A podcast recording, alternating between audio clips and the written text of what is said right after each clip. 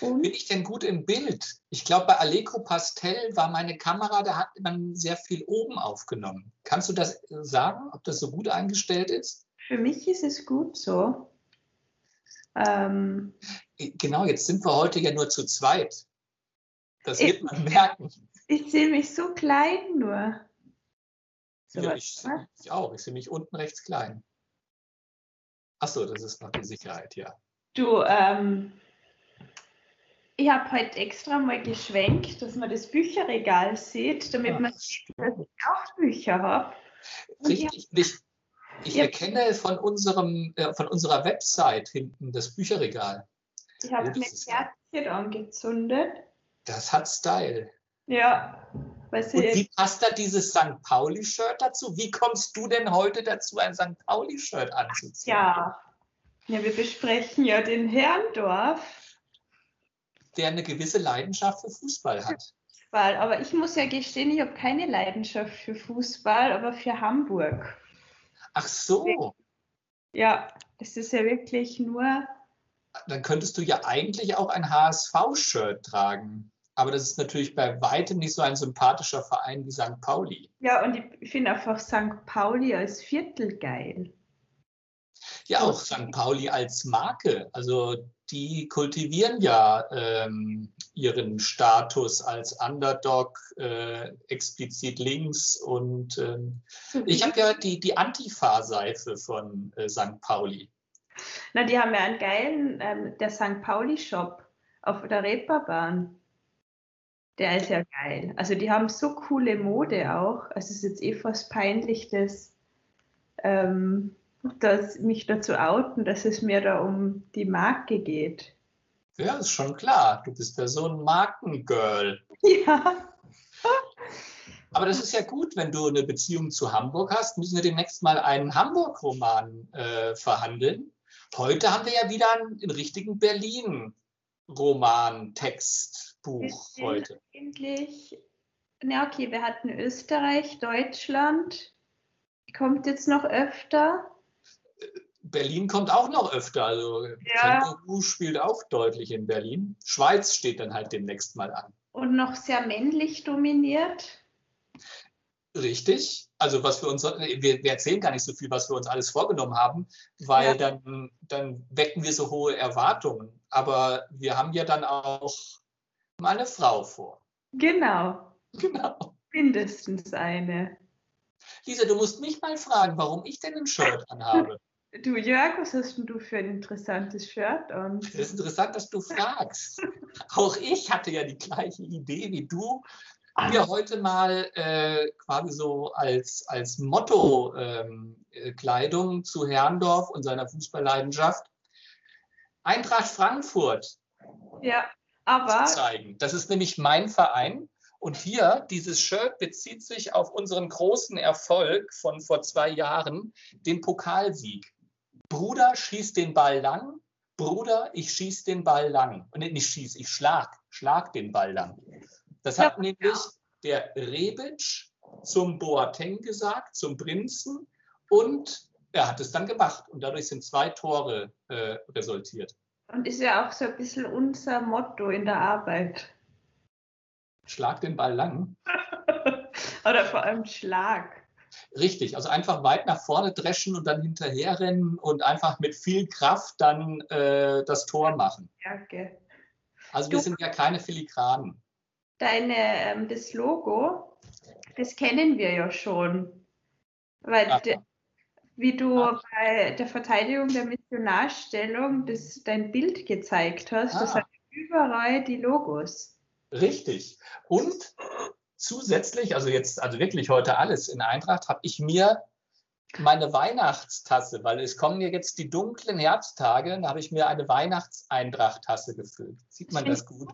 Also Mit ihr Sternen. Habt, ihr habt heute auch schon aus einer Weihnachtstasse getrunken. Es wird ja jetzt schon so winterlich, aber ich habe da nur eine, eine Sukkulente.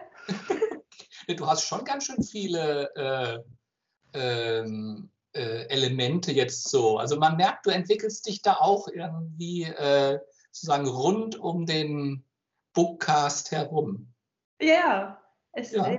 ich weiß nicht, ob es. Ja, es gibt noch so viel zu zeigen. Äh, Aber wir, das, wir machen das dann demnächst, äh, machen wir mal äh, eine, wie nennt man das? Eine Tour durch, äh, durch unsere Bücherwelten und Regale. Und so. Nur die Bücherregale. Ich merke, du versuchst ein bisschen äh, Zeit zu gewinnen, weil wir dieses sehr, sehr gewichtige Buch Arbeit und Struktur von Wolfgang Herrndorf uns vorgenommen haben. Ja, und es war ja wirklich Arbeit für mich. Also ich, ja. ich will ja nicht schon vorgreifen. Wir müssen ja dann auch noch kontextualisieren, was es eigentlich ist, aber ich habe sehr lange dafür gebraucht, aber weil es mich so berührt hat. So als ja. länger schon. Da sind wir uns schon wieder mal einig. Also eben, eben es ist etwas, also es ist eine Lektüre, ein Text, ähm, also der jetzt so aus den letzten Jahren mit das Eindrücklichste war, was ich ja. ähm, gelesen habe.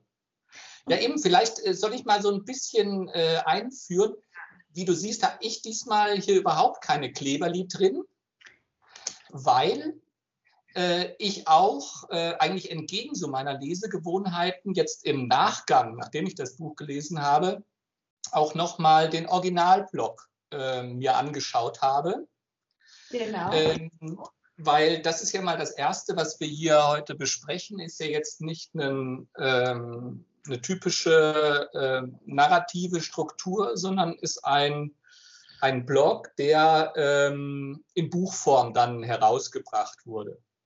Also, wo wir das jetzt eigentlich heute zu tun haben, ist ein, ähm, ein Tagebuch mhm. äh, sozusagen, wenn man klassisch sprechen will, aber eben äh, äh, als Blog. Ähm, zunächst verfasst für die eigenen Freunde, Community, ähm, dann aber schon, glaube ich, sehr bald auch der breiten Öffentlichkeit ähm, zugänglich gemacht. Und ja, es umspannt eben ähm, drei Jahre, gut drei mhm. Jahre von quasi der Diagnose von Wolfgang Herrndorf, ähm, ähm, sein Glioblastom, sein Hirntumor, Februar 2010 mhm. bis äh, dann August 2013 bis zum äh, Suizid. Und es sind eben Einträge, manchmal täglich mehrere, manchmal auch mal eine Woche keine, wo er einfach über seinen Zustand und eigentlich über alles Auskunft gibt ähm, was eben jetzt im Zuge dieser Krankheit, mit dieser Krankheit, ähm, ja, wie es ihm damit äh, so geht. Aber man lernt natürlich noch viel, viel mehr über diesen Menschen. Also man lernt ihn kennen. Und ja, es ist äh, meiner Meinung nach eine wahnsinnige Intimität, die dadurch ähm, ähm entsteht, äh, dass es schon fast unheimlich ist, wie nah man so einem Menschen ähm, kommt ähm, der sich da so ähm, entäußert. Ähm, und ja, also man kommt halt über diese Zeit ähm, über sehr viele Themen, die eben ihn auch ausmachen, sein Leben, ähm, ja, worüber wir heute, glaube ich, sprechen können, weil es ist natürlich schwierig, sowas überhaupt zu kritisieren. Genau. Weil es eine, es ist eine, ein authentisches Zeugnis. Mhm. Ähm, und ja, also das steht einfach für sich. Und ja, ich nehme an, halt Menschen, die das lesen, denen ist es vielleicht zu viel mhm. äh, oder sind sehr, ähm, äh, sehr berührt. Ähm, ich denke aber, wir sollten nicht nur quasi darüber sprechen, quasi äh, sozusagen ähm, so in dieses Leben reinzuschauen, sondern einfach auch, welche Themen verhandelt werden, weil das finde ich auch wahnsinnig spannend. Ähm, und auch dann diese Form, also mich hat das auch schon äh, begeistert, wie er wirklich in diesen kurzen Einträgen so dichte Szenen schildert, die einem so plastisch vor Augen äh, stehen, was auch einfach äh, eine große literarische ähm, Qualität ist, meiner Meinung äh, nach. Genau, so viel vielleicht erstmal. Ähm, genau, und dann genau. haben wir viel an, an weiteren Anknüpfungspunkten. Du hast dich ja vielleicht auch mit dem Autor selbst noch ein bisschen weiter beschäftigt. Ja, ich habe mich ein bisschen mit dem Autor beschäftigt. Ähm, abgesehen von dem Blog, der noch online ist, wolfgang-herrndorf.de, gibt es noch eine tolle Seite und zwar über Wolfgang. Und ähm, das ist eine Website, die wurde posthum erstellt von seiner Frau, die ja auch im Buch eine wesentliche Rolle einnimmt, aber immer nur mit C-Punkt ähm, beschrieben wird. Und ähm, also das ist eine tolle Seite, die muss man sich unbedingt anschauen und da wird auch also seine Biografie gut geschildert und natürlich auch so die wesentlichen Werke von mhm. ihm. Und er ist ja eigentlich Künstler ausgebildeter Künstler, Maler und hat für ähm, die Titanic Karikaturen gemacht. Mhm. Also ich finde, man merkt, das schon ein wahnsinnig begabter Mensch. Mhm. Und ich denke mir dann, also auch schon, ist ein trauriger Gedanke, aber oft bei so Personen, die so früh gehen müssen, wenn die so viel ähm, gemacht haben im Leben oder so viel geleistet, stelle ich mir manchmal die Frage, ja, vielleicht gibt es für so Leute nur oder für bestimmte Werke nur einen bestimmten Zeitraum. Ja. Ja, eben, du hast recht. Also ähm, das kommt ja auch in Arbeit und Struktur rüber, ähm, wo er überall auch so ähm, wirklich vertiefte Gedanken und Ansatzpunkte hat. Eben einmal einerseits eben seine Kunst, seine Malerei, die er dann auch wohl radikal abgeschnitten hat. Also er hat dann äh, nichts mehr ähm, äh, produziert, aber auch zum Beispiel eben sein Verständnis von Physik, Astronomie ähm, und überhaupt auch so, so philosophische ähm, Erwägungen. Dann, er hat ja dann so eine Theorie, die er auch entfaltet zum Nichts, quasi so als Gegensatz, äh, ebenso eher als ähm, überzeugter ähm, Atheist, der sich damit auch quasi den ganzen Tröstungen, wie er es, glaube ich, nennt, oder wie es ihm angetragen wird, von irgendeinem Glauben oder einer, einem anderen Leben oder so. Also er ist da äh, sehr rational äh, und, und kühl, aber ähm, eben verbindet das tatsächlich auch mit solchen philosophischen ähm, Überlegungen. Genau, und nochmal zurück zu, ich habe genau diese Seite, habe ich ja auf meinem anderen Bildschirm ähm, offen. Ähm, also auch das finde ich einfach toll, quasi entlang äh, seiner Lebensstationen und das so mit den, äh, mit den Bildern, seinen eigenen Bildern, aber auch sehr schönen ähm, Fotografien. Äh, ja. Wahrscheinlich auch so aus dem Umkreis seiner ja. Berliner äh, Freunde ähm, also eben, äh, also ist ja gar nicht so viel, aber es ist sozusagen wirklich ein, ein Lebensweg auf so, einem, auf so einer Website dargestellt. Es ist auch wirklich ein, ein tolles, ähm, eben ein tolles Produkt einfach. Genau. Und ich finde, es dann ja ein Buch Fotografien von mhm. ihm. Und ich finde, also wirklich so in Kombination der Blog und dann auch noch diese Website, weil du vorhin von Intimität gesprochen hast oder dass man ihm so nahe kommt, das ist schon erdrückend. Also man hat dann auch wie das Gefühl, man kennt diese Person. Und ich hatte auch immer das Gefühl, boah, das muss so ein toller Mensch gewesen sein. Also auch dieser Humor, den er sich behalten mhm. hat. Ja, also, die, die Selbstironie, die da genau. drin ist, mit den Defiziten, die mehr und mehr bei ihm werden, ja. Ja, richtig. Also ähm, ja, also eben, um vielleicht ähm, da anzusetzen, es ist ja auch durchaus, glaube ich, eine heikle Sache, sich so zu entäußern. Ähm, und auch das wird ja wiederum selbstironisch im, äh, äh ich sage immer Buch, aber es ist in, in, ich sage mal jetzt eher Blog. Ja. Ähm, also er reflektiert ja dann auch darüber, ähm, wenn er dann zum Beispiel, äh, äh, einmal sagt, ja, ist schon klar irgendwie, ich mit meinem Hirntumor und ich mache mich jetzt öffentlich. Natürlich pushe ich damit auch sehr stark meine literarische ähm, Arbeit, weil das einfach die Leute ähm, anspricht. Und es ist eben sehr oft, dass einfach so eine, so eine biografische Interpretation von, von Künstlern halt einen viel einfacheren Zugang äh, gewährt. Es gibt zum Beispiel diese eine Stelle, ähm, wo ähm, eben er schreibt, ah er hat jetzt gesehen, dass der Verlag sein Buch Chick, das genau zu der Zeit auch fertiggestellt wird und veröffentlicht wird, jetzt damit promotet, dass auch ein Link äh, zu seinem Blog und damit eigentlich auch zu seinem äh, Schicksal da ist und dass das natürlich auch zu dem äh, wahnsinnigen Erfolg, zu dem so einen ja. richtigen Booster nochmal äh, gegeben hat. Also eben, das reflektiert er. Ich finde es auch einfach spannend für mich oder auch eben wie ähm, so ein Schriftsteller damit umgeht, dass er so authentisch sich präsentiert, aber das natürlich dann auch für eine Öffentlichkeit macht. Ja. Erst eben für seinen Freundeskreis, aber dann auch öffentlich. Und ob das dann auch einen Einfluss ähm, hat, sozusagen, ähm, also eben vor dem Problem steht man ja. Also ist man dann noch authentisch, wenn man schon weiß, man äh, geht auch sehr öffentlich jetzt mit seinem äh, Schicksal um.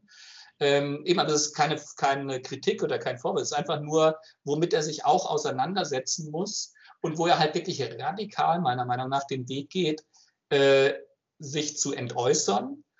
Aber es werden auch Sachen ausgespart. Also äh, bestimmte Sachen werden auch nur angedeutet. Also irgendwie so Sexualität, ja. ähm, eben das Verhältnis zu seiner Freundin, dann wohl später Frau. Es wird auch nie irgendwie ist genau. klar, wann die heiraten oder so. Ähm, oder halt auch die verflossenen Lieben, das wird immer so angedeutet, irgendwie mein großes Drama XY äh, in der Jugend, was ihn unheimlich geprägt hat, ähm, was man dann vielleicht auch in Chick äh, äh, wiederfindet in seinem Jugendroman. Also es ist nicht so, dass er alles irgendwie ausbreitet und er schützt ja auch offensichtlich Leute, genau. indem er anonymisiert und so weiter. Ne?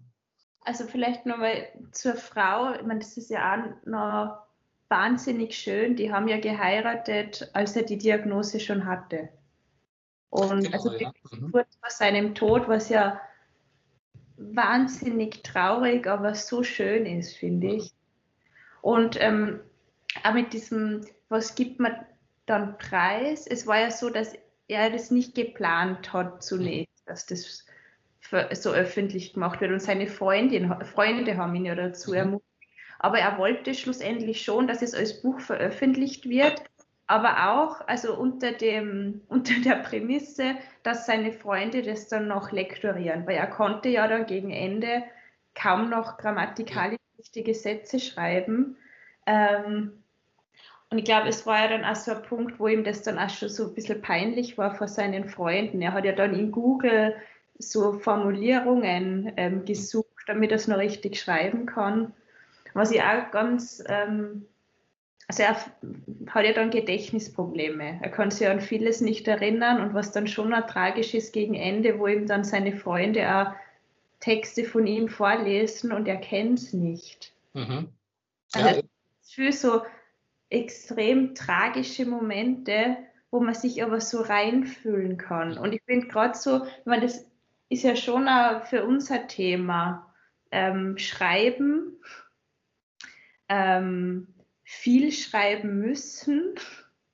Und er wird ja dann, es kommt ja ganz am Anfang, dass er, seit er die Diagnose hat, ja dreimal so schnell und zehnmal so viel schreibt. Mhm. Und also, es ist mega schlimmer Ausdruck, aber Deadline, in dem ja. es ist ja wirklich ähm, auf die Spitze getrieben. Genau, er weiß, dass ihm nur noch eine endliche Zeit bleibt. Das wissen wir alle, aber bei ihm ist es klarer sozusagen, dass dieser Todestermin äh, vor Augen steht und das führt bei ihm zu einer unheimlichen Produktion. Genau das, was er vorher nicht hatte. Also so, so wird einem ja das auch klar, was für ein äh, grübelnder Mensch er war. Er hat alles zergrübelt, bis er irgendwie dann mal einen Text herausgebracht hat. Ähm, ähm, und dann nochmal, auch das äh, kennen wir ja, dann nochmal irgendwie Korrekturfahnen lesen, dann sieht man, ah, das ist ja doch eigentlich nicht. Ja. Und dann hat er natürlich äh, sozusagen auch einen sehr hohen Anspruch ähm, an sich, dass er dann sofort auch wieder in so eine, äh, ähm, so eine Auffassung reingerät, das ist ja alles Unsinn. Wenn ich das nicht hinkriege, irgendwie ja. diese Szene so und so darzustellen, dann ist das ganze Buch nichts wert. Ja. Ähm, und genau das ähm, überwindet er dann schon fast in einer manischen äh, Schaffens äh, äh, und, und, Produktivität. Genau. Ich habe mir das mal aufgeschrieben, man kann das ja äh, auch so lesen, tatsächlich Arbeit und Struktur als Backstage zu dieser Produktion dann von Büchern. Also das erste ist halt tatsächlich Chick, dieser, dieses Jugendbuch, dieser Welterfolg, den er dann halt ähm, ja dann wirklich schnell fertigstellt. Mhm mit der Krankheit ähm, sozusagen, die dann ein Riesenerfolg wird, die ihm auch zum ersten Mal äh, ein äh, Auskommen, Geld, äh, Reichtum geradezu verschafft, während er vorher ein total prekäres ähm, Leben äh, geführt hat. Dann eigentlich äh, die, die meiste Zeit ist dann der Wüstenroman Sand, die Arbeit ähm, daran. Und was du dann eben jetzt auch beschrieben hast, waren ja wirklich dann die letzten äh, Monate und Wochen, wo er an Isa arbeitet, diesem, dieser Figur auschickt, die er ähm, quasi dann weiterentwickelt oder deren Hintergrundgeschichte versucht noch ähm, aufzuführen oder ähm, eben, ähm, zu erzählen. Und das ist ja dann, sind Fragmente geblieben. Und genau das, wie du das beschreibst, wie er halt merkt, wie er da, ähm, wie seine Fähigkeiten da eben nachlassen.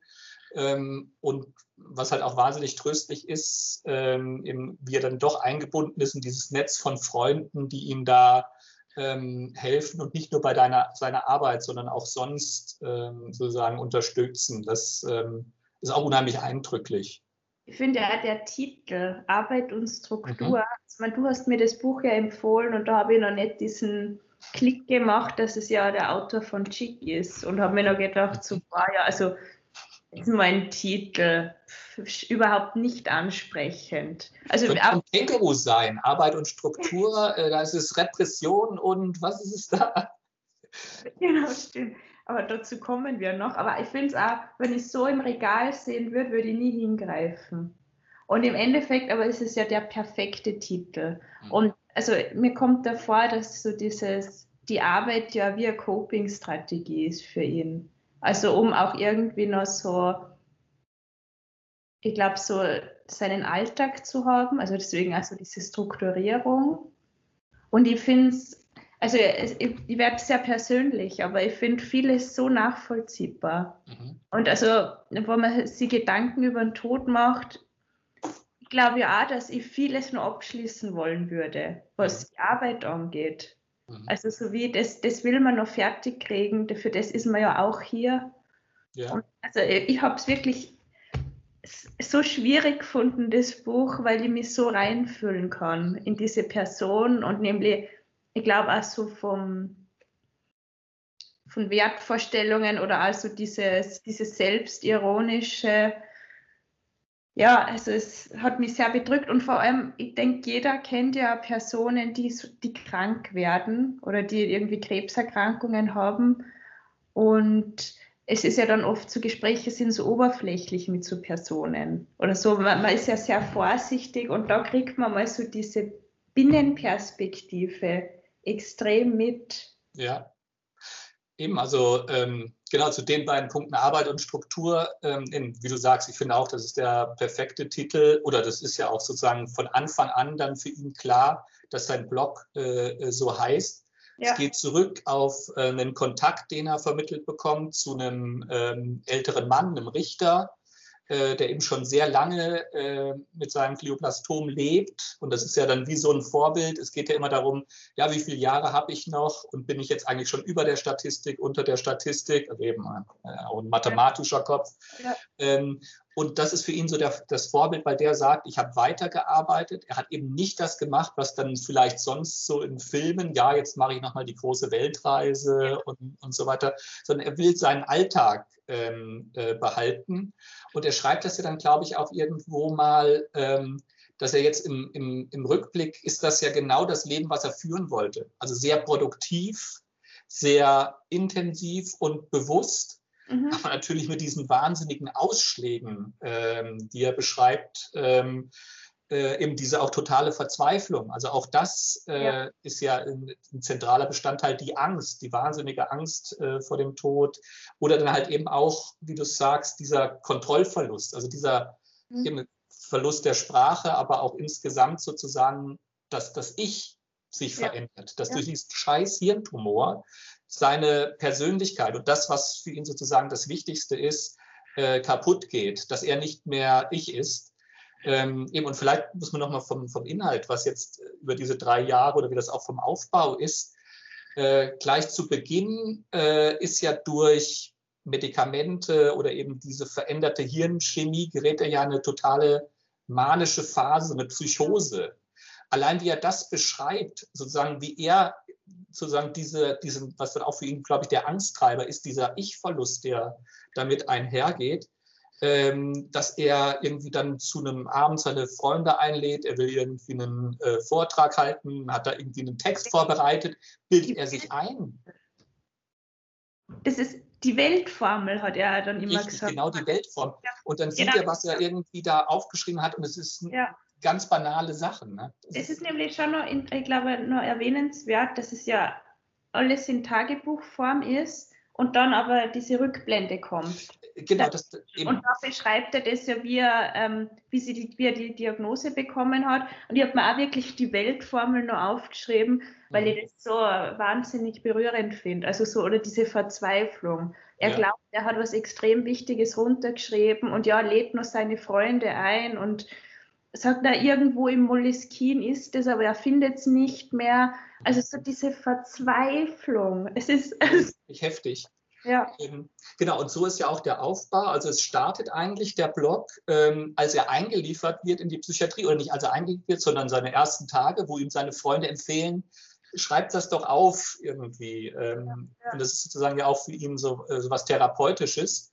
Und das ist, glaube ich, dann halt im März schon, also ungefähr ein, zwei Monate nach seiner äh, Diagnose. Das sind dann die ersten Einträge. Und dann kommt ähm, nochmal diese Rückblende. Genau. Sozusagen das ist das, das Einzige, wo er dann nicht quasi von Tag zu Tag ähm, schreibt, sondern in der Rückblende diese Diagnose und dann eben diese wahnsinnige Zeit ähm, äh, danach, die in diese Psychose reinmündet, die dann dazu führt, dass er in die Psychiatrie eingeliefert wird. Ansonsten sind dann eben die Stationen, er hat dann sein Leben in seiner kleinen Bude ähm, und er setzt eben dieses Konzept Arbeit und Struktur um, fängt an, sehr ähm, intensiv zu arbeiten, aber hat dann auch wieder Rückschläge, was ich, wenn er zwei Wochen irgendwie so verzweifelt ist, dass er nicht mehr arbeiten kann. Dann die vielen Arzttermine, ähm, die immer sozusagen, äh, das finde ich auch so toll, wie das sozusagen gemacht ist. Das sind dann ganz entscheidende Termine. Wie lange geht es jetzt noch? Äh, hat sich der äh, Tumor, äh, das Wachstum beschleunigt? War die Operation ähm, erfolgreich? Und dann wird es eben einfach berichtet, wo er jetzt wieder ist. Er hat ein paar ähm, Jahre jetzt wieder äh, vor Augen und es ist eine wahnsinnige Euphorie. Oder es ist eben, was ich, die Rückkehr äh, des Tumors.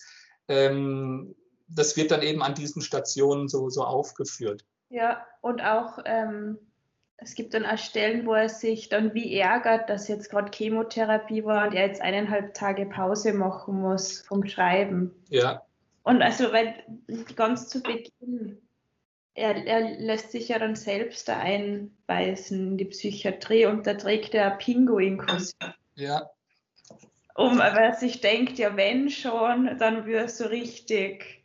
genau. Also Das ist auch die Selbstironie. Also er weiß sozusagen, Ja. er ist jetzt verrückt, Ja, also muss er das auch vernünftig Genau. darstellen. Aber er ist natürlich dadurch, dass er sich dessen bewusst ist und diese Ebene einnimmt, ist er natürlich wieder eine gewisse Souveränität über, äh, also das ist toll, tolle ja, auch noch.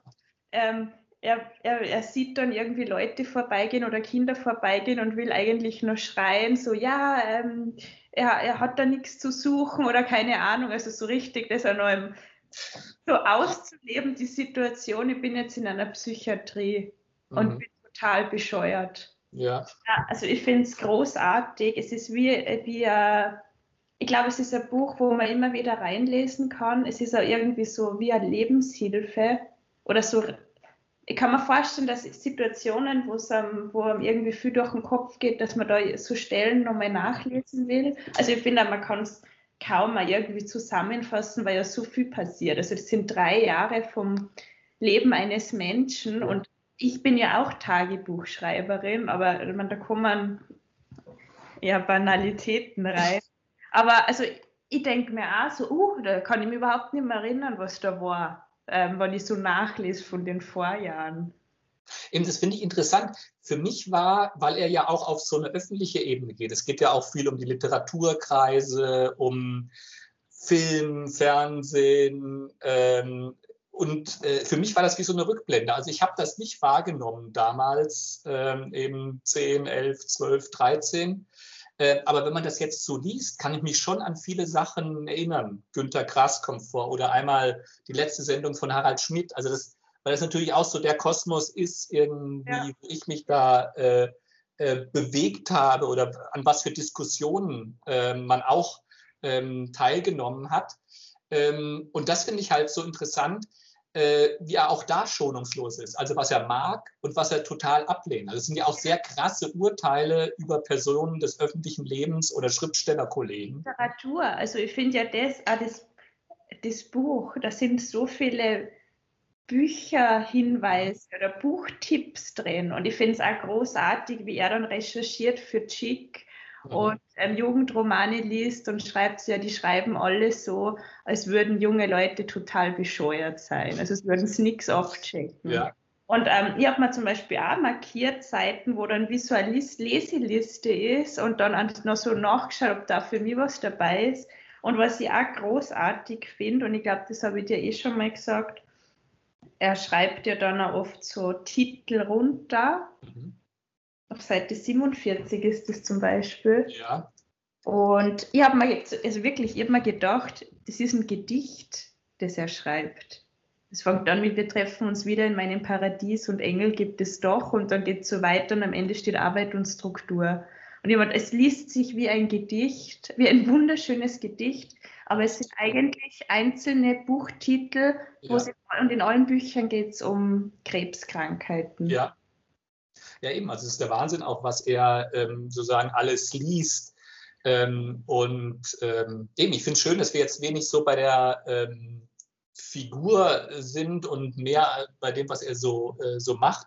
Also eigentlich ist er ja schon, ähm, ja, er ist so ein bisschen diese, äh, diese äh, Chick-Figur oder der, der, Mike, eben Chick ist ja ähm, die andere Figur, ähm, der irgendwie schon auch ein einsamer Mensch ist, der auch sehr nerdig ist, äh, der sozial nicht besonders äh, ähm, äh, kompetent ist ähm, und eben wie er halt sozusagen in dieser kleinen Existenz für sich oder äh, wie es zum Beispiel eben auch auf dieser äh, Website ähm, über Wolfgang ähm, heißt, dass er ja von frühester Kindheit die Forschung hatte, er ist gar nicht von dieser Welt. Genau. Er fühlt sich so fremd. Äh, und seine Rolle ist erstmal äh, zu beobachten und jetzt nicht in die. Handlung zu gehen. Und genau das beschreibt es ja dann eben auch, wie er zerkrübelt. Er will irgendwie äh, das, was er macht, perfekt machen. Er merkt, äh, seine, sein Handwerk, sein künstlerisches Handwerk genügt nicht. Darum gibt er das mit der Malerei auf. Er braucht unheimlich lange, um dann mal einen Text fertigzustellen und den an die Öffentlichkeit zu bringen, äh, weil er ähm, äh, so zweifelt.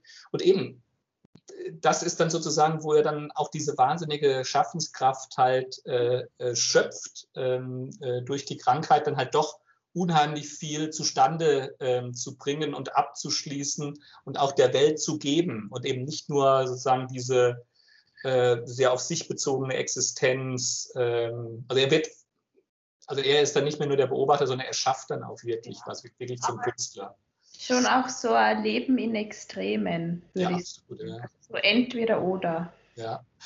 Ganz anders, äh, um mal äh, auf diesen anderen Bookcast, den sich die Hörer, äh, Leser gerne auch nochmal anhören können. Wenn ich Na. das jetzt mit Tanja Arnheim und ihrer Schriftstellerexistenz äh, genau. vergleiche, bei Wolfgang Herrndorf geht es um alles. Da ja. ist ein Wort so wichtig wie die ganze Welt. Das ist existenziell.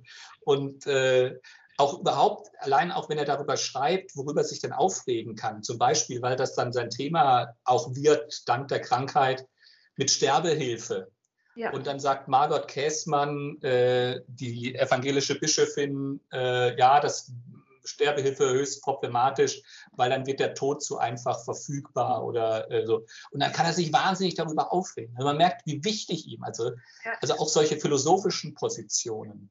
Oder wenn ihm dann angetragen wird, weil er ja eine öffentlich sterbende Person ist, irgendwelche Quacksalber, die kommen mit irgendwelchen komischen Therapien oder irgendwelche Prediger, die ihn auf den rechten Weg und zu Gott führen wollen, wie er sich da mit einem Furor äh, dagegen wehrt. Also dann sieht man, ihm ist einfach wichtig auch, sich selbst zu definieren, seine Position zu den Dingen, zur Welt äh, äh, zu klären und diese Suche nach einer Wahrhaftigkeit und nach etwas, was stimmt, was bleibt, ein Text, ein Kunstwerk und so weiter.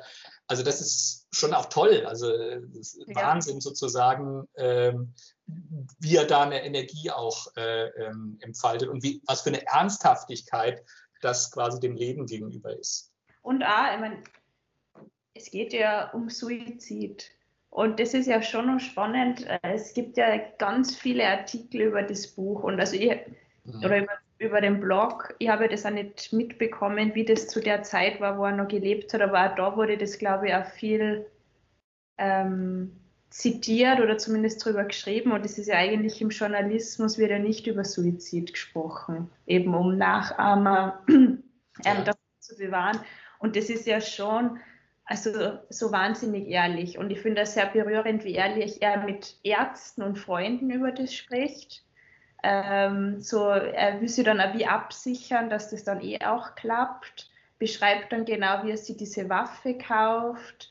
Ähm, und ganz am Ende ist ja so, ich meine, das Nachwort ist ja auch, das, also das für sich ist ja auch schon mhm. äh, toller Text, finde ich, wo ja dann auch beschrieben wird, ganz genau, wie er sich, wie er sich ähm, erschossen hat.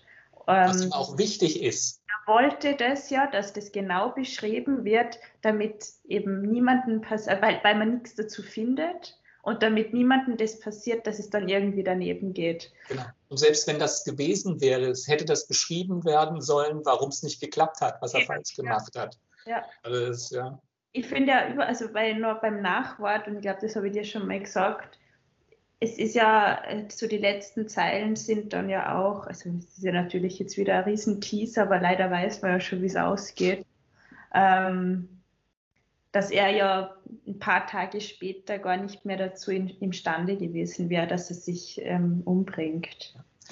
Das ist ja sozusagen, das ist ja der, der Bogen. Also ich glaube, das ist das Thema für ihn, der Umgang mit diesem Hirntumor und die Angst vor dem Tod, Tod eben das Ende dessen, was er schaffen will, also einfach seiner, seiner äh, vielen Projekte, Ideen, äh, äh, die er hat. Ähm, und eben diese Angst vor dem Kontrollverlust. Und du hast das Bild gesagt, also das finde ich eben auch für mich so nahe und äh, sozusagen in so einer Lebensauffassung halt, ähm, was mich unheimlich anspricht, Mhm. Ähm, diese Idee, ähm, einfach äh, ein Ich zu haben, das man erhalten will, weil man sonst quasi in dieser haltlosen Welt äh, ja. nichts hat. Und das ist sozusagen für ihn die größte Angst, dieser Kontrollverlust über das Ich, mhm. was dann auch einhergeht. Wir haben schon besprochen, die, die Sprachprobleme, dass er plötzlich nicht mehr sprechen kann und dann schreibt der Zettel irgendwie, ich habe jetzt gerade da einen Anfall, ich kann gerade nicht sprechen, äh, dass er dann auch das Schreiben verliert, motorisch äh, mehr und mehr ähm, eingeschränkt ist. Und dass es ja für ihn klar ist, dass es darauf hinausläuft und eben, dass er das versucht zu handeln. Und da ist ja die Waffe, äh, die, die Pistole, die er da hat, wird, glaube ich, nicht genau beschrieben, wie er sich besorgt, sondern plötzlich ist sie da, er hat sie sich ja. irgendwie äh, besorgt. ist ja. ja alles illegal.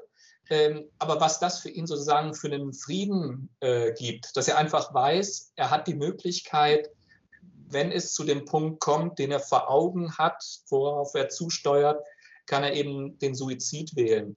Und das, das eben, es ist natürlich diese ganze Diskussion über äh, Suizid zu sprechen ähm, und so weiter. Ich glaube, es ist ja kein Pro-Suizid-Buch, äh, sondern es ist die Möglichkeit, die für ihn wichtig ist.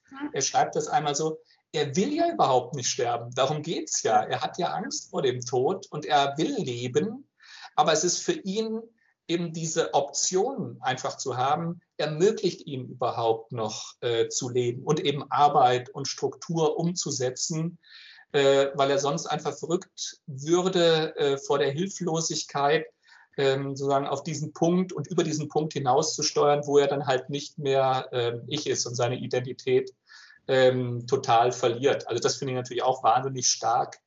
Ähm, auch diese Gedankengebäude, die er sich macht, wie er äh, mit der Waffe sozusagen die Angst äh, äh, niederhält, was sozusagen so eine Autosuggestion ist, die er aber eben braucht in diesen Situationen, wenn er da im Krankenhaus liegt, wenn nachts die Angst kommt ähm, äh, und so weiter. Das ist äh, eindrücklich. Also ähm, ja, also eben, das ist ja, glaube ich, das, das Motto insgesamt, äh, dass er halt auch dieses traurige Buch eben, wo ich dann halt einen Trost rausziehe, äh, dass er es eben schafft, einfach ähm, einen Umgang damit zu finden, zu definieren, was er will, bis hin zu der Stelle, wo er es dann, äh, wo er den Suizid begeht, was da für ein Metallkreuz aufgestellt werden soll, was ja auch ähm, eben ein wahnsinniges Bild ist, äh, wenn man das findet, da am Hohenzollern-Kanal, wo er äh, seine Läufe immer gemacht hat. Ähm, also das ist dann sozusagen tröstlich, dass er diese Idee, die er davon hat, wie er ähm, diese Monate, Jahre leben will, wie er sterben will, dass er das umsetzen kann. Dass ja. er dabei unterstützt wird von seinen Freunden, so weit wie es geht, weil am Ende merkt man halt doch auch, wie wahnsinnig allein man in so einer Situation ist. Also man kann unheimlich viel nachempfinden, wenn er da irgendwie kalt baden geht oder sowas, so eine Manie von ihm ja geradezu ist. Oder eben diese Läufe, die er durch die Stadt macht, das Fahrradfahren. Ja. Ähm, und so, da ist man wieder bei irgendwie äh, ähm, und fühlt ihm unheimlich nach. Aber eben diese, diesen letzten Schritt, also deshalb, wir kamen auch von wie authentisch und wie nah kommt man dem Menschen. In den letzten Schritt kannst du ja nicht sozusagen auf ja, ihn zumachen. Ja. Diese existenzielle Angst, die hinter dem allen äh, steht, also kann ich ja nicht empfinden. Äh, aber eben so nah an sowas herangeführt zu werden, ähm, ist eine, eine, wahnsinnig tolle, wichtige Erfahrung für mich äh, mhm. gewesen. Ich finde auch noch spannend, also du hast die schon angesprochen, er ist ja Atheist und wirklich so, es gibt eigentlich nicht zu so Stellen, wo er sich Gedanken drüber macht, so was danach passiert, oder? Oder habe ich es. Ja, doch, also er hat dann, also er hat, er kommt da von so einer Astrologie, nee, Ast Astronomie, Weltenformel.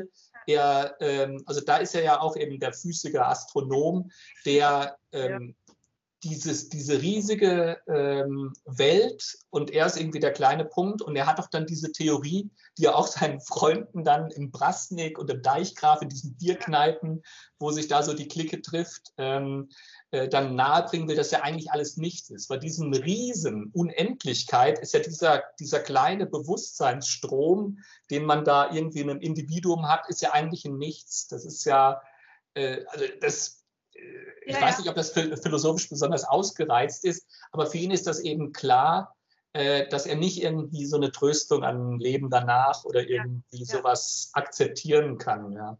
Und was ich auch ähm, super finde, das ist nur eine kurze Stelle, aber wo er schreibt, er, hat, er macht sich nie darüber Gedanken, warum es genau ihn trifft. Richtig, ja.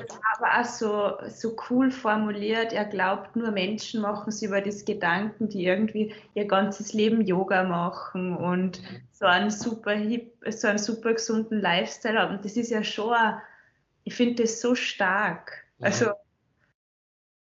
ich glaube, es gibt ja. so viele, die dann auch so in dieses Selbstmitleid verfallen. Ja, warum trifft es genau mich? Mhm. Absolut, also eben, das meine ich auch. Also äh, wie er da bei sich bleibt. Also ähm, ich habe vorhin das schon mal gesagt, äh, diese äh, hat einmal diesen Verweis auf, ähm, äh, auf Harald Schmidt. Ähm, das fand ich auch noch so eindrücklich, weil das habe ich auch irgendwie in Erinnerung, dass, dass mir das noch gegenwärtig war. Ähm, wie dann Harald Schmidt mal erzählt, ja, ja, es sind ja dann viele Atheisten, aber auf dem Sterbebett und vor der existenziellsten Frage irgendwie, jetzt kommt das nichts oder kommt irgendwas, dass dann viele doch noch nach dem, äh, nach dem Pfarrer dann wieder rufen und total äh, verzweifeln und so weiter. Und genau das ist ja bei ihm nicht der Fall. Also das, da bleibt er sich treu sozusagen. Also da hat er, hat genug und intensiv und tief genug darüber nachgedacht, wie er in der Welt steht, was er, ähm, wie er die Welt sieht. Mhm. Ähm, und da bleibt er sich treu. Also es ist nicht, dass er quasi, ähm, ja, sozusagen irgendwie so eine Idee hat, ja, ich habe doch gesund gelebt, jetzt müsste ich doch weiter äh, leben können und es ist unfair oder es, es muss eine Gerechtigkeit geben oder ja, irgend sowas. Das ist ein Thema, ja. Und was ich auch toll finde, also die Beziehung zu den Ärzten. Mhm. Er hat ja das Buch halt seinen Ärzten gewidmet und also ich finde toll, man merkt, so, er setzt sich ja selber sehr damit auseinander und recherchiert ja auch viel. Wissenschaftliche mhm. Studien konfrontiert dann auch die Ärzte damit. Und trotzdem kommt für mich rüber, dass er so ein, schon ein großes Ärztevertrauen hat. ja. Also, also ja, er, das, sind, das sind die Spezialisten. Eben, wenn er dann, wenn irgendwelche Quacksalber kommen oder so. Und er nennt es ja dann oft nur mehr so mit, mit Ziffern. Genau, eben. Es ist eine ziemlich lange Liste, ne, die dann nachher chronologisch im Buch ähm, aufgeführt ist, äh, den er dann ähm, das ganze Buch ähm, widmet, ja. Ja, eben. Und dann ist, also eben, er ist mehr, also er arbeitet sich nicht an, an Ärzten ab oder so, sondern eher am System im Sinne von äh, Suizid, ja, nein, Sterbehilfe. Also das ist natürlich ein großes Thema und ein großes Plädoyer sozusagen für die, äh, für die Freiheit und den mündigen äh, Bürger. Ähm, und das andere ist dann halt auch, ja, eben, das ist dann dieses Avastin oder dieses Mittel, was er dann am Ende noch nimmt, ja. ähm, das zu bekommen und so weiter. Also das sind dann halt noch so, ähm, so Kämpfe, an, an denen er sich dann vielleicht abarbeitet. Aber es ist eben nicht auf so einer äh, philosophischen Lebenssinn-Ebene, äh, ähm, und auch nicht, dass er sozusagen nach irgendwelchen Wundern und Wundermittelchen ja. oder äh, so dann, dann sucht. Also eben, da ist er ein klarer Mann der Wissenschaft. Ja, also, ja. Ähm, das ist ja das Verrückte, was er alles hat, irgendwie, Diese, diesen Kunst-, Malereibereich, äh, dann eben diese Physik, Astronomie, Mathematik, Wissenschaft, äh, dann natürlich eben dieses Schreiben, der Sport, also das ist ja auch irgendwie sein, seine Fußballmannschaft, äh, mit der er sich regelmäßig äh, trifft. Ähm, und eben, ich fand das halt noch so interessant, diese Szene, diese Literaturszene äh, so wahrzunehmen, die eben anders ist als irgendwie so diese Pop-Literaten und die dann so ganz äh, hip auch sich verkaufen können das ist ja, glaube ich, auch das, woran er so ein bisschen scheitert bei dieser Kunstgeschichte, wo es ja eher darum geht, irgendwie eine tolle Künstlerfigur darzustellen, während er ja der Handwerker ist. Er will ja auch gar nicht diese modernen Sachen, sondern für ihn sind ja die, die klassischen Meister und wie man genau irgendwie den Schatten XY so und so hinkriegt und so. Das, äh, daran arbeitet er sich ab, so an den, ähm, an den Kleinigkeiten. Also eben, dass das so, eine ganz, so ein anderes Milieu ist, äh, und wahrscheinlich auch durch ihn einfach als Person getrieben, der eben nicht gut unter Leuten ähm, äh, funktioniert. Aber trotzdem, das fand ich auch so tröstlich, wie er halt in dieser Gruppe so auf, äh, aufgenommen ist. Mhm. Auch viele Leute, die man ja kennt, Autoren, ja. Sascha Lobo und so weiter. Ähm, und das fand ich auch so schön, wie sie dann für ihn im Krankenhaus die, äh, den Prasnik, also diese, diese Kneipe nachstellen, das Originalbier mitkommt, eben so die typische Runde sich da ähm, versammelt. Das sind sehr, sehr schöne Einzelszenen. Ja. Und andererseits, was du gesagt hast, der Umgang ist natürlich auch schwierig, weil er, es gibt ja auch diese Szenen, äh, mit irgendwie der einen Bekannten, die ihm zu nahe kommt, ja, zu nahe rückt oder äh, mit der anderen Freundin, die er einfach nicht ertragen kann, weil die so eine Art äh, hat, äh, irgendwie so, äh, so einen Tonfall, den er nicht genau. ertragen kann, dieses Mitleid. Genau, ja, und ich glaube, da ist dann auch eine Szene, wo er sagt, ja, am liebsten würde sie jetzt erschießen nach dem Gespräch. Ja, das, das ist so diese, diese soziophobische Episode, als diese Frau klingelt und mit ihm frühstücken will, einfach will in Kontakt mit ihm treten, aber er kann es nicht. Und ja. sie kann aber auch nicht loslassen. Und das genau. wirft ihn ja dann wieder für Wochen total aus der Bahn, äh, dieses Übergriffige äh, sozusagen in, also er kann halt dann jetzt einfach nicht und dass das andere Menschen noch nicht akzeptieren. Also von daher, du sagtest, es ist so diese Innenperspektive und man weiß, es ist, für mich ist es nach wie vor schwer, äh, auch nach dem Buch sozusagen, wie geht man mit Menschen um? Also weil es ist, ähm, es ist nicht einfach. Nähe und Distanz äh, braucht jetzt jemand Mitleid, muss es ignoriert werden? äh, es ist, Aber es ist schon glaub, schwer. Ich habe mir doch beim Lesen so, wow, der, der Mensch hatte so tolle Freunde. Mhm. Und ich glaube nämlich, weil sie ihm ja ich glaube, die haben das schon abgecheckt, wie sie mit ihm umgehen müssen und deswegen haben sie ihn ja auch so supported bei dem, beim Bücherschreiben noch, oder? Also das war ja wie... Ja, auch, die, auch diese Blog-Idee oder ähm, ja, genau. äh, das ja auch, was ich, sie verreisen ja dann auch nochmal irgendwie... Und es sind ja auch nicht immer die gleichen Freunde, sondern es ist irgendwann der, der sich kümmert, irgendwie ja. jetzt, äh, er muss ins Krankenhaus, ja, eben auch diese Psychiatriegeschichte. Also da äh, sind es ja auch seine Freunde, die ihm dann sozusagen, ja, es ist, es ist jetzt genug, also du musst dich jetzt einliefern lassen und, und so weiter. Also das eben, das ist schon sehr eindrücklich. Und man merkt aber auch, ähm, also er braucht dann auch seinen Rückzug. Arbeit und Struktur heißt für ihn eben auch einfach seine Schreib- Umgebung. Und dann schreibt er ja auch, ja, er hat jetzt eigentlich auch jetzt schon wieder zwei Wochen keinen Kontakt mehr ähm, äh, gehabt. Genau. Äh, so. so. Er, mag fünf, er braucht 50 Kapitel, das heißt, in 50 Tagen ist er fertig. Oder es kommt dann also, ja, er schafft doch mehrere Kapitel an einem ja. Tag. Ja, er, er, ist ja dann am Ende auch deutlich über der Statistik. Ne? Wenn man am Anfang ja. anfängt, ein Jahr und so weiter.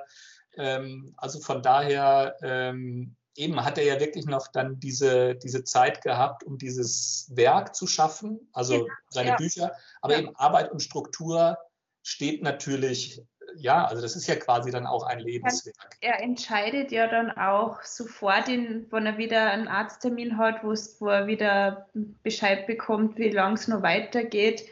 Da gibt es auch eine Szene, wo er davor sich sagt, ja, okay, wenn es jetzt heißt, also wenn schlechte Nachricht kommt, dann macht er mit dem Wüstenroman nicht mehr weiter und mhm. dann ist dann nur der nächste Eintrag, er schreibt jetzt wieder an dem Roman.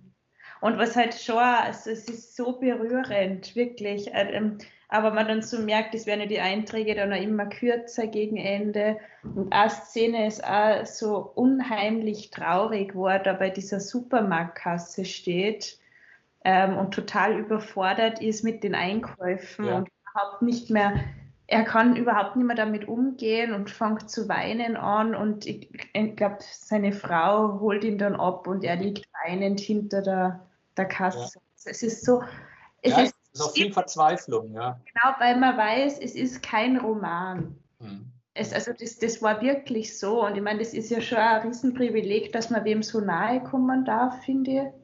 Ich kenne da nichts Vergleichbares. Ja, also eben, darin liegt halt auch dann die Gefahr. Also im Sinne von, es ist nur authentisch und dadurch, äh, meiner Meinung nach, äh, hat er halt auch eine wahnsinnige Beschreibungskraft in diesen kurzen Szenen. Also ich seinen Fahrradunfall oder eben diese äh, Situation Supermarktkasse oder wenn er dann beschreibt, irgendwie einer seiner Freunde bringt irgendwie seinen kleinen Sohn mit und so und das das flasht ihn total, weil er sagt, ja, der, der versteht das alles noch nicht, der lebt einfach ähm, äh, so. Ähm, also, weil das halt diese, diese kurze Form ja. äh, und wie er das da äh, reinpackt, das ist schon enorm. Also, äh, es ist ja nicht nur, dass wir sozusagen über, äh, an seinem Schicksal teilnehmen, sondern dass er es auch wirklich schafft, ähm, in diesen kurzen äh, Szenen, die er da entwirft, ähm, oder die er darstellt, ähm, dass er das vermitteln kann. Also man wird so in diese äh, Szenen reingezogen. Ähm, also das ist auch eine wahnsinnige äh, Beschreibungskraft. Ja. Und, auch, und es gibt ja, das sind diese Beschreibungen, aber halt auch die Reflexionen äh, darüber. Es sind ja auch dann so Mini-Essays. Ja, ähm, es kommen ja immer wieder Träume vor. Genau, Träume, aber halt auch seine philosophischen, also genau, dann Interpretationen dazu ähm, sozusagen, was das jetzt eigentlich bedeutet in, in, in seiner Situation. Ja, also es hat ja über 400 Seiten und also man könnte wirklich, ich neige dazu, gern schnell zu lesen. Und ich finde da, da, wie du sagst, da steckt so viel drin in jedem, in jedem Beitrag. Und ich habe es ja, also ich habe es einmal gelesen vor ein paar Wochen und jetzt so die letzten Tage noch so ein bisschen durchgeblättert und man findet halt immer wieder was Neues. Mhm.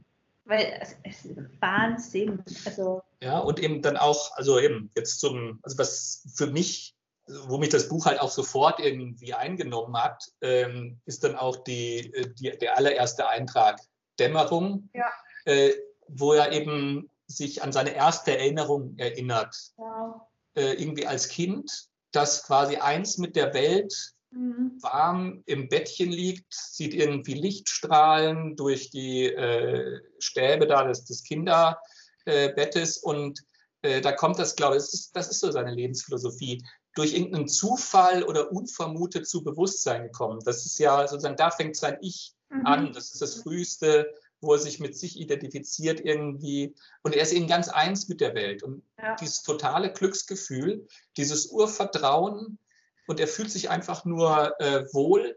Und das ist natürlich sozusagen dann so, so, ein einfaches Prinzip, aber das ist dann der Bogen bis hin dann halt zu dieser letzten Entscheidung, dieses bewusste Leben dann auch äh, zu beenden.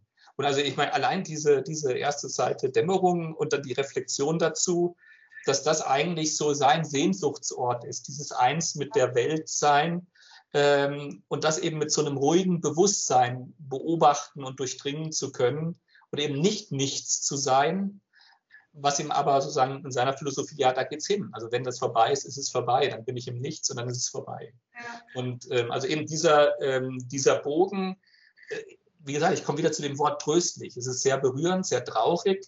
Aber auch wahnsinnig tröstlich, ähm, weil er es halt geschafft hat, ähm, ähm, eben diese, diese Forschung, die er von sich und seinem Leben hat, äh, beizubehalten genau. und das auch in dieser Phase ähm, durchzuhalten. Ja, und also die Lebenszeit nur extrem genützt für die Dinge, die ihm wichtig sind. Und in seinem Fall ist es die Arbeit. Die Arbeit, genau. Ja. ja.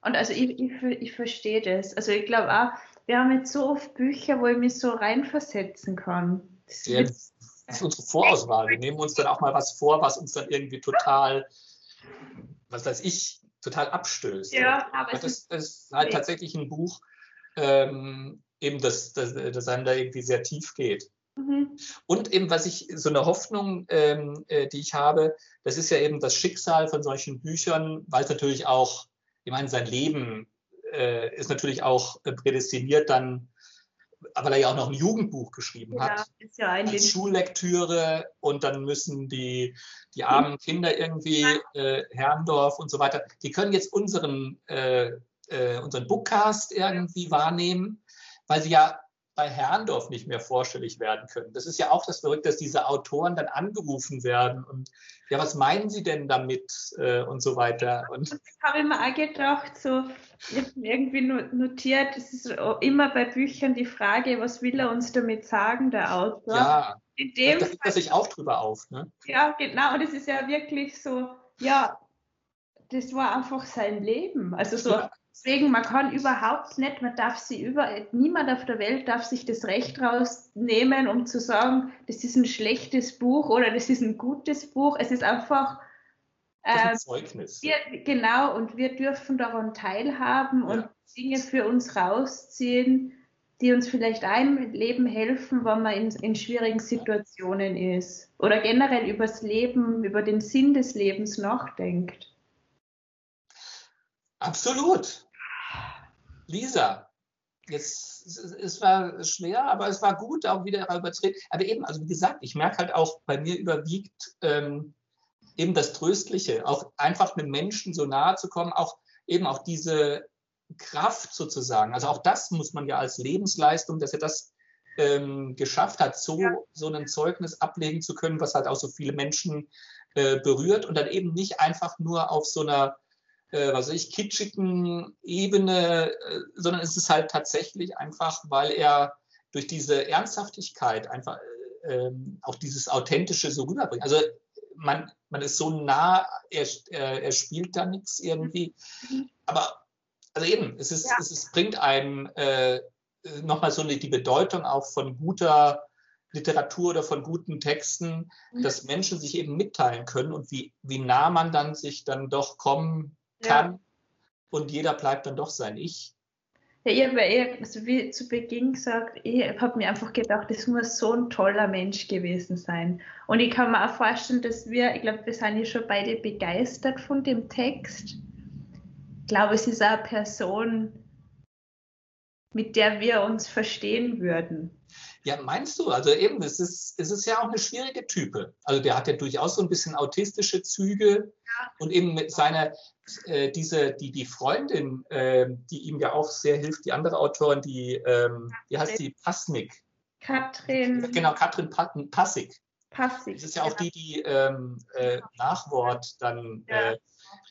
Äh, das ist schon auch, also die beiden betteln sich schon auch. Die sagt ihm ja, das, das ist totaler Scheiß irgendwie. Ja. Da hast du wieder genau die gleichen Fehler bei im Wüstenroman wie bei Chick gemacht und so. Und die Hälfte kannst du rausstreichen und so weiter. Und also es ist schon auch, also es sind auch schon Kämpfe, die die miteinander ausführen. Ja. Und äh, ganz einfach ist das dann, glaube ich, auch ja. nicht mit so einem Nerd. Na, na, das glaube ich auch nicht, aber so von den Ansichten und ja, ja, freilich. Genau. zu so selbstironischen Autoren. Also jetzt ob von Live Rand würde ich nicht sagen, dass er selber da hör mal auf mit Live Rand. Ja, schon. Das ist halt einfach ein bisschen ein anderes Milieu, aber dieses ja. Reflexionsniveau, es ist halt, hier ist es eine existenzielle Krise. Und auch das, wie er das eben ironisch beschreiben kann, klar, ich bin der Autor mit Hirntumor. Ja. Das, äh, das pusht schon irgendwie das, was ich äh, äh, sage. Aber was er dann halt damit macht, das ist schon, schon toll. Ja. Lisa. Ja. Lisa, du, du bist ja auch so eine kleine Isa. du, ich das, das habe ich heute nochmal, als ich nachgeschaut habe, was es da so gibt, habe ich was noch gefunden, was ich nicht wusste. Meine absolute Lieblingsschauspielerin Sandra Hüller, die ich ja jetzt auch wieder beim Zürich Filmfestival gesehen habe, in dem sehr guten deutschen äh, Film Exil. Da spielt sie die Ehefrau ähm, des, des Hauptprotagonisten. Äh, Protagonisten. Äh, die hat ähm, gesungen und eingelesen äh, Bilder deiner großen Liebe, also diesen Isa-Roman. da ich ja demnächst Geburtstag habe, wer mir noch irgendwas schenken will, der kann mir gut das Hörbuch von Sandra Hüller, äh, die eben Texte aus Isa liest und singt, äh, schenken. Ach. Sandra Hüller, kennst du die? Das ist die, die in Toni Erdmann, äh, also die, die, hat ja eine Präsenz, eine Kraft und Strenge. Ja. Sandra Hüller, absolute Lieblingsschauspielerin von mir. Nein, ich muss gestehen, ich habe ja Chick nicht gelesen, nur den Film gesehen. Aber der war großartig. Ja. Das kommt noch, das musst du noch lesen. Und dann kannst du ähm, genau diese Aufgaben, wie sie die Schülerinnen und Schüler gestellt bekommen, äh, recherchieren Sie doch mal über den Autor. Was ist biografisch? Ja, meine, das ist alles biografisch. Na, dieser, dieser Mike, der Mike ist ja Wolfgang. Ich meine, der, der macht der ist verliebt, wird nicht eingeladen zu seiner Flamme und malt sie in den schönsten Techniken äh, und getraut sich aber nicht, ihr das Bild dann zu geben. Das ist schon also wieder beim nächsten Buch, aber ich, nur so, was mir schon anliegen ist, ich habe jetzt erst drüber gesprochen, diese Schulbuchbesprechungen. Ich habe mich zurückerinnert an die Buchbesprechungen, die ich schreiben musste in der Schule. Und Anekdote, meine, wie alt war ich da? So Unterstufenalter. Ähm, man muss zu irgendeinem Buch eine Buchbesprechung machen, bekommt schon die Punkte vorgegeben, die man besprechen muss. Und ich, kreatives Ding, schreibe einen Essay. Und dann wird mir das zurückgeschmissen, weil ich soll jede Frage einzeln punktuell beantworten. Und da muss ich jetzt schon mal an diese Deutschlehrer der Welt mich, äh, mich richten aber da gibt es doch bestimmt jetzt auch schon welche, die dann so, glauben. Das ist bei mir kann, nicht, ja. kann doch nicht sein, dass die Leute irgendwie in dem Alter irgendwie nicht von Chick begeistert sind, weil das, äh, die dann Leute wirklich, also Jugendliche an Literatur heranführen wollen. Aber du hast natürlich recht. Es ist, äh, aber du kennst es ja vielleicht auch. Du hast es vielleicht auch lieber, wenn du deine äh, Klausuren korrigierst, willst du genau eins zu eins deine Punkte vergeben können. Und wenn dann einer die Struktur nicht einhält, Arbeit und Struktur, also sondern irgendwie so einen freien Essay da bringt. Na, also ich habe als Studentin habe ja Essays schreiben müssen und wenn ich Klausuren hätte, würde ich auch Essays schreiben lassen. Man kann doch Menschen nicht so in ihrer Kreativität einschränken. Ja, aber es macht dann Arbeit. Schreibt einen Brief an den Autor diese armen Autoren. Also es ist mir nochmal so klar geworden, wie schlimm das ist. Und dann sind dann irgendwelche Pubertierenden oder so. Diesen Brief schreiben, ich finde dein Buch eigentlich scheiße. Nee, stimmt. Ist da nicht auch irgendwie sowas drin, ja. wo er das total sympathisch findet, weil Nein. irgendeiner schreibt, ja, ich muss das machen, es nervt mich, ich habe überhaupt keinen Bock drauf. Ja, wenigstens eine ehrliche Äußerung. Ja. Das ist super. Ja. Aber ich ich glaube, es ist gut, dass wir es zu zweit besprochen haben, weil es ja schon ein harter Tobak ist. Ja, ja.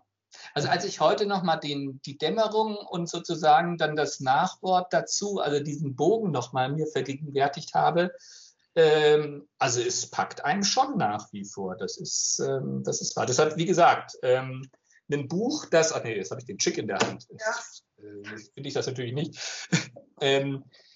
eben, es ist ein anderes Buch quasi, ähm, weil es nicht so in der fiktionalen Sphäre ähm, ist. Ja. Ähm, und äh, dadurch liegt das eben auf einer anderen ähm, Ebene. Aber ich denke, wir haben das ganz gut gemacht. Wir haben auch viel von uns jetzt sozusagen und was es mit uns gemacht hat, äh, weil das ist halt der, der Zugang ähm, zu dem Buch. Ja, aber ich finde es nicht schlimm. In, also, dass wir was breit. Übrigens, Jörg, ich meine, sind wir eh schon off the record.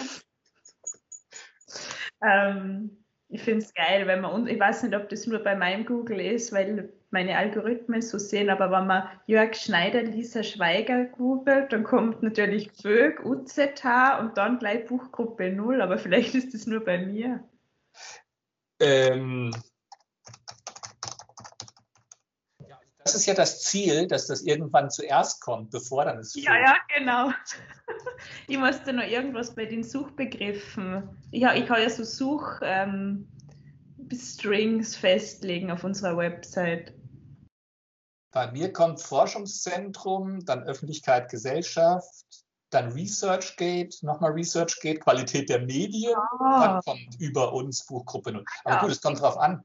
Ich gebe jetzt einfach nur Schneiderschweiger ein, mal sehen, was dann kommt. Obwohl unsere Namen sind jetzt nicht so selten. Das ist bestimmt Aber ja, ja, also noch was ganz anderes. gibt sicher Rechtsanwalt. Stadt Zürich, Fachlehrperson, Janette Schweiger und Rika Schneider. Fachlehrpersonen der sechsten Klasse, die machen bestimmt auch Chick.